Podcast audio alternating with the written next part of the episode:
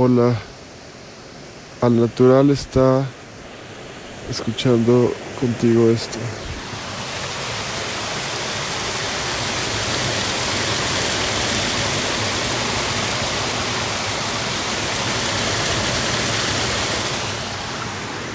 Con una grabadora profesional se escucha como un, una cascada muy grande.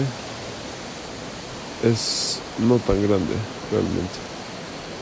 Solo que es maravilloso poderse imaginar cómo el agua cae, escucharla, tenerla de fondo.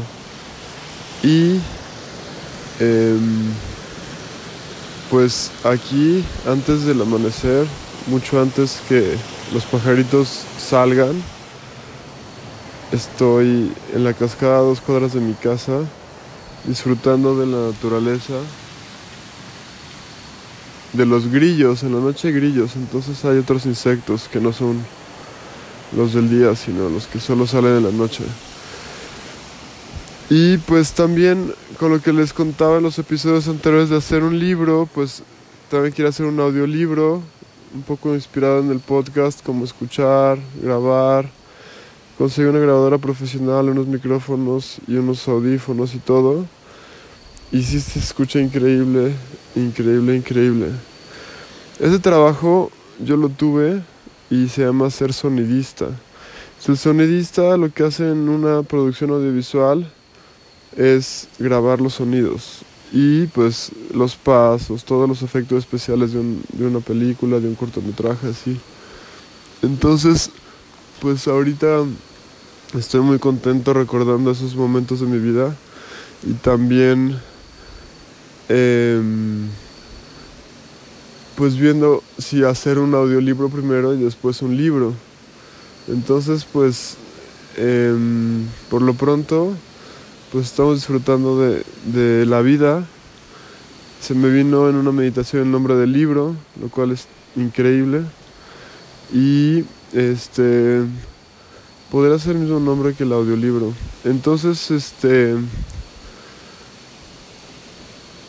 Pues qué, qué maravilla tener una cascada a dos cuadras y un río a una cuadra, es increíble. Y sobre todo ahora por las lluvias, son cascadas y ríos como de temporada.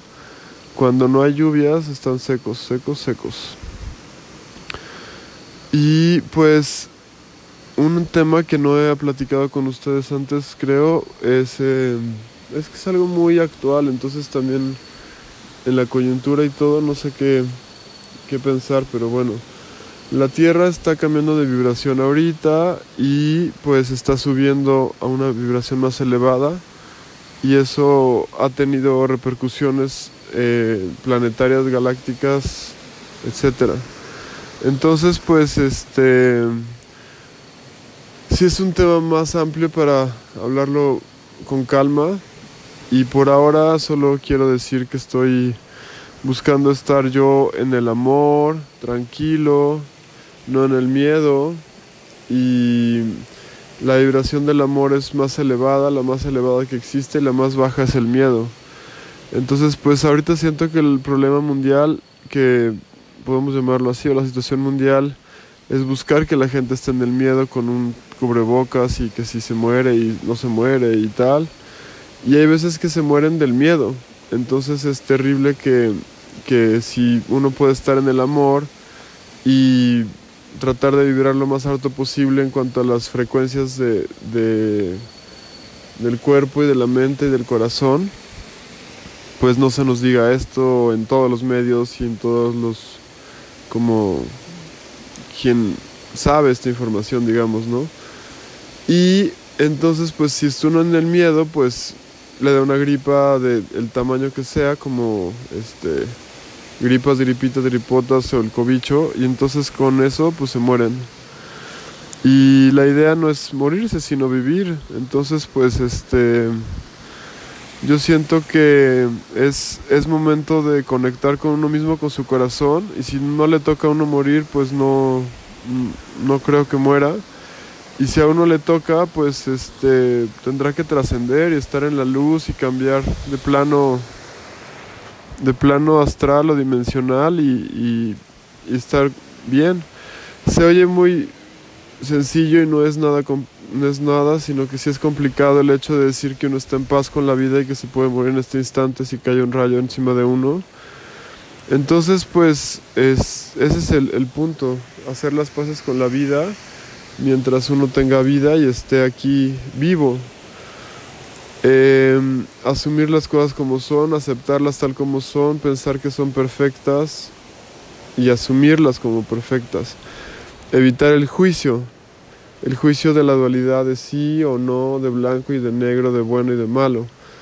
Esos juicios son en la tercera dimensión. Después uno sube de dimensiones, ya es perfecto y, y es como es.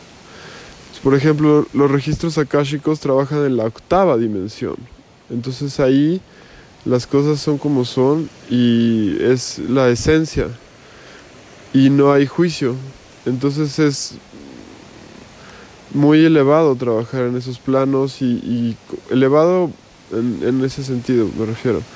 Y, poder estar con la divinidad y, y, y que no hay media, no medias tintas, me refiero a como que no hay juicio. O sea, si no hay juicio, incluso todo se puede como eh, entender en, en, lo que en su esencia es. Así que pues qué bueno que la cascada nos, nos pone su, su, su calma. La música, no es música, quiero decir, los sonidos del agua relajan es una terapia que se llama hidroterapia. Entonces, pues qué bueno que estamos juntos aquí, junto a esta cascada, que se escucha cuando uno se acerca como si fuera las cataratas del Niagara, y solo mide un metro, pero ya es suficiente como para relajarse y para disfrutarla. Y es un rincón increíble, es de las pocas calles peatonales que hay un bloqueo para los vehículos y junto a la cascada hay un asador Entonces sí me encantaría algún día convivir aquí, estar, pasar un día. Pero por lo pronto ya estamos conviviendo, ya estamos compartiendo este espacio, este momento juntos. Entonces pues eh, disfruten la, la, así tanto como yo lo estoy haciendo. Y, y, creo que es el objetivo de estar vivo, de disfrutar las cosas y de no quejarse y de no, o sea, evitar quejarse y aceptar las cosas tal como son y es un trabajo bastante complicado. Ah, no, ayer, por ejemplo, lo viví y lo experimenté como pocas veces en mi vida. Estuve presente. Estuve en una clase de yoga kundalini que duró hora y media y estuve presente la mayor parte del tiempo y estaba consciente de estar presente y fue un regalo divino de la divinidad, quiero decir, en el sentido de, de poder disfrutarlo, de poder eh, eh, pues a veces ni siquiera disfrutarlo, a veces padecerlo y no aguantar las posturas y todo, pero lloraba, o sea, lloré por, una postura muy larga de, esa clase. Entonces, em, pues así es, la vida es eso, todo, asumir, aceptar y, y que venga como venga, o sea, si llueve es perfecto y si no llueve es perfecto. Entonces, eso es un, tema que, que, sí es muy de reflexionarse, vamos, ¿no? O sea, no quiero dejarlo a la ligera, así como, ay, sí, aceptemos todo y todo es perfecto, porque no, no es este club del optimismo para nada. Es algo mucho más trascendental que eso y que va más allá de, del club del optimismo y de la salida fácil o de como algo muy banal, ¿no? Yo prefiero ser optimista, pero también ahora estoy prefiriendo ser realista. Entonces puede uno ser muchas cosas, ¿no? Depende a qué le dé una importancia y cómo vaya uno priorizando, ¿no? Y también siendo pues responsable. Justamente ahorita una parte de lo que estaba escuchando ayer es como si la Tierra tiene edades, pues estuvo en una infancia o adolescencia. Y juntos, los que estamos vivos hoy, estamos pasando a la adultez del planeta Tierra.